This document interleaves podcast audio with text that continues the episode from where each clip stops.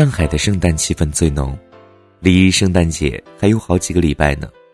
我住的公寓式酒店就已经摆起了圣诞树。每个时尚的商场前也摆着各色各样的圣诞树。五光十色的荧光灯，街头卖着圣诞帽，处处放着圣诞歌，让人觉得这哪是过圣诞啊，这是在过年吧。我对这些事情都不感冒，只是暗自佩服大家把每个节日都过成了情人节。哪怕是一个不知道从哪冒出来的光棍节，也是一波又一波的虐狗。新天地那儿有一棵树，叫做接吻圣诞树。我有对情侣朋友也在那树下接过吻，很不幸的那天跟他们在一起玩的人就是我。男生叫刘平，女生叫苹果。因为他俩是在平安夜的时候在一起的。那天苹果喝多了，拿起手机给刘平表白。表白的句子是这么写的：“我喜欢你，但我不知道你喜不喜欢我。拒绝我也没有什么关系，你失去的是一个你不喜欢的人，我失去的。”是一个不喜欢我的人，我们都不可惜。你看，这是喝醉的苹果，也没有抱什么希望吧。第二天酒醒，苹果给我们所有人都打了电话，边打边碎碎念：“完蛋了，完蛋了，这下连朋友都做不成了。”好在刘平给他回了一句：“ 当然不可惜了，因为你不会失去我呀。”苹果给我们群发信息：“我的天，亮了！”二零一三年五月，刘平去日本出差。五月十八日，日本六级地震，苹果风一样的给刘平打电话，小斐在旁边安慰，说日本就是个地震的重灾区，这点地震那儿肯定早就习惯了，放心吧，没事的。刘平的手机偏偏打不通。苹果二话不说，无视我们的劝阻，拿起手机就订去日本的机票。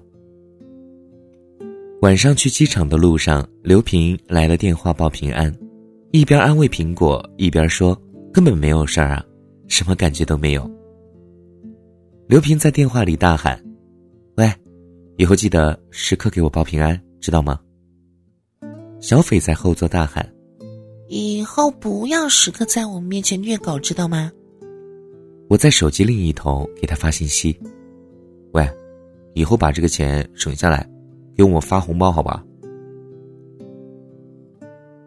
高中的时候，平安夜兴起送苹果，你一个，我一个。于是苹果的价格一路走高。我和住在同一个小区的姑娘放学一起回家。觉得应该给互相过个节，凑个热闹，就互相送了苹果。那个时候，一个苹果是十五块。我们坐在马路牙子上大吃起来，心想：这苹果也没有那么好吃嘛。我啃了口苹果，说：“以后再也不在圣诞节买苹果了，太亏了。”他一本正经的说：“喂，你知道吗？”在国外，平安夜是不会送苹果的，只有在中国才会，因为苹果就代表平平安安，所以你一定要多吃苹果，不光平安夜要吃，平时也要吃。我要你平平安安的。我不知道为什么他突然冒出这样一句话，直到两三年后，我们高三，他辍学一年，我才知道他有先天的心脏病。我一直知道他身体不是很好，但我没有想到，会是这么严重的病。他妈妈找到我，说不用给他带讲义，他这阵子没有办法读书了。我心想，那我得把所有讲义都给他留着。可后来我自己都不记得那些讲义被我丢在哪儿了。一一年，我听说他复读，那时。我已经快大学毕业了，我打听到他的班级，却没能如愿进到学校。全体高三正在闭关苦读。我想了想，在门口放了个苹果，拜托门卫交给他。后来我们失去联系，不知道他收到苹果没有。希望他可以平平安安的。二零一四年发生了几起非常重大的航空事故。三月八日，从马来西亚飞回北京的飞机无故失联。那时我在墨尔本，在微博上看到消息，那是我第一次感受到全民疑心。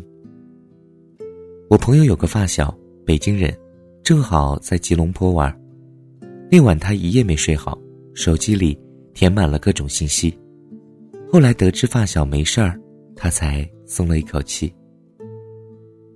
我拍拍他的肩膀，他说：“啊，我还好。”他的父母才是真着急，看得我都心疼。我的童年在乡下，那时我大概四年级，已经能够记住很多事了。课间，我和小伙伴一起玩耍，男生比较闹腾，互相推揉，我没站稳，踩空了台阶，瞬间就从楼上往下摔。虽然没几个台阶，可台阶不远处是一块无比光滑的大理石做的花坛，我鼻子狠狠撞了上去，接下来我就失去了意识。醒过来的时候，我看到奶奶，一脸愁容。看到我醒了，才笑了起来。鼻子被切成两半，医生说，如果我运气不好，可能要瞎一只眼睛。后来我想起这事，心想还好我运气好，这下还能看很多美女。其实我都不太记得是谁推的我，只记得我妈和我奶奶的表情，我想到，都还觉得心疼。医生说我家人是冲到医院来的，之后我就带起了一个玉佩。奶奶说，这东西能保平安。我是一个唯物论者，对这论调唾之以鼻，嬉皮笑脸的说：“呵 我不信这些。”奶奶一脸严肃说：“不管信不信，就是留个念想，你带着，我就能安心点儿。”于是到现在，我还带着这个玉佩。印象里只看过奶奶哭过两次。还有一次是我大二要从家里回墨尔本，奶奶年纪大了，没办法坐两个半小时的车送我到浦东。我出门穿鞋，奶奶把行李递给我，我回头想跟奶奶说再见，转头就看到奶奶在偷偷的抹眼泪。从此我发誓，一定要让自己平平安安的。今年六月，我从墨尔本回国，老陈来接我。我下飞机大喊：“哼，我回来了！”老陈却笑不出来。我捅捅他，说：“我回来了，你怎么这么不开心呢？”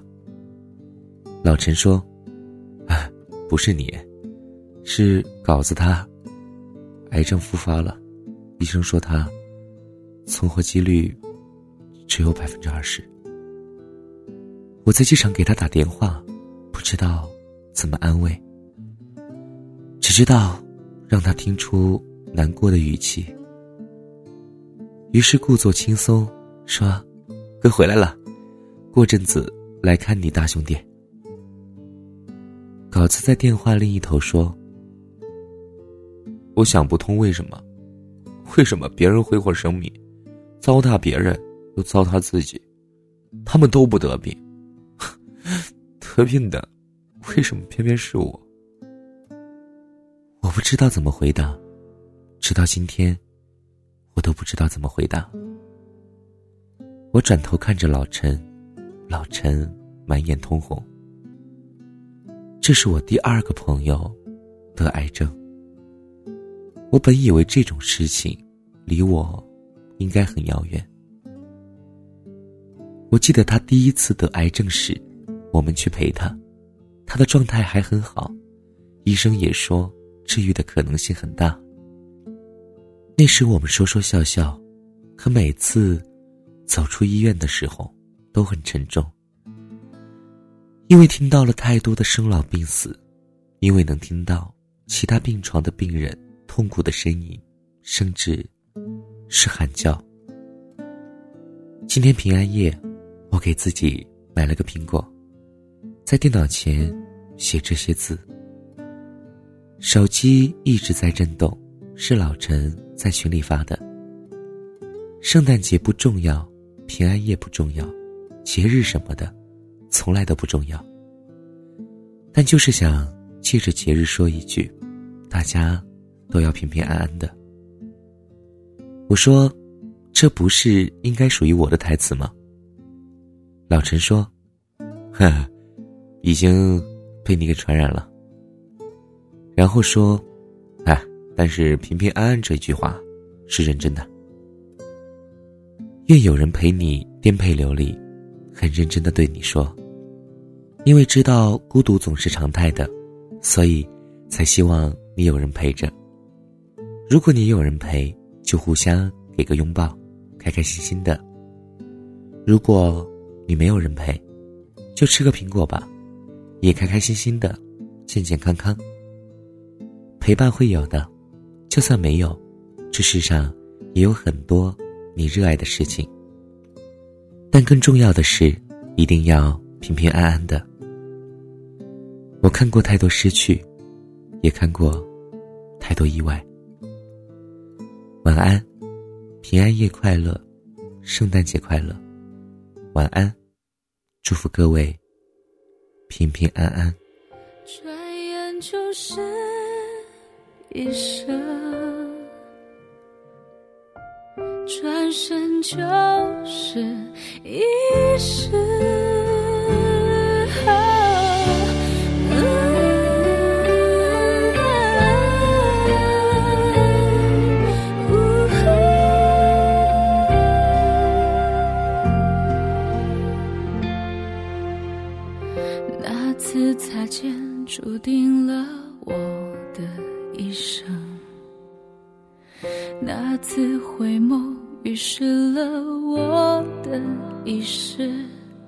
于是开始了我爱与不爱的争执。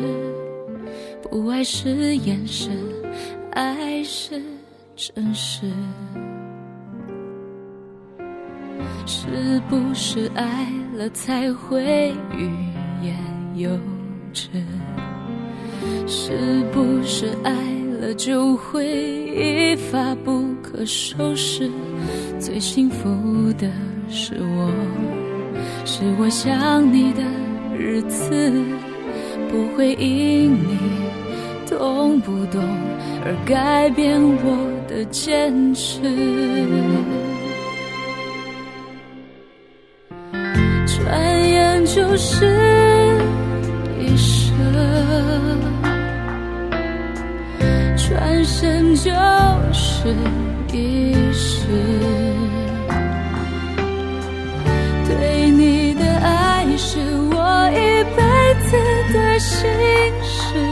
宁愿爱的天涯，也不要恨的咫尺。转眼就是一生，转身就是。一世，对你的爱是我一辈子做的事，哪怕你根本，依然会爱到呼吸停止。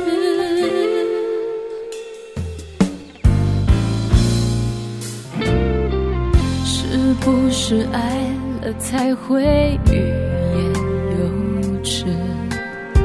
是不是爱了就会一发不可收拾？最幸福的是我，是我想你的日子，不会因你懂不懂而改变我的坚持。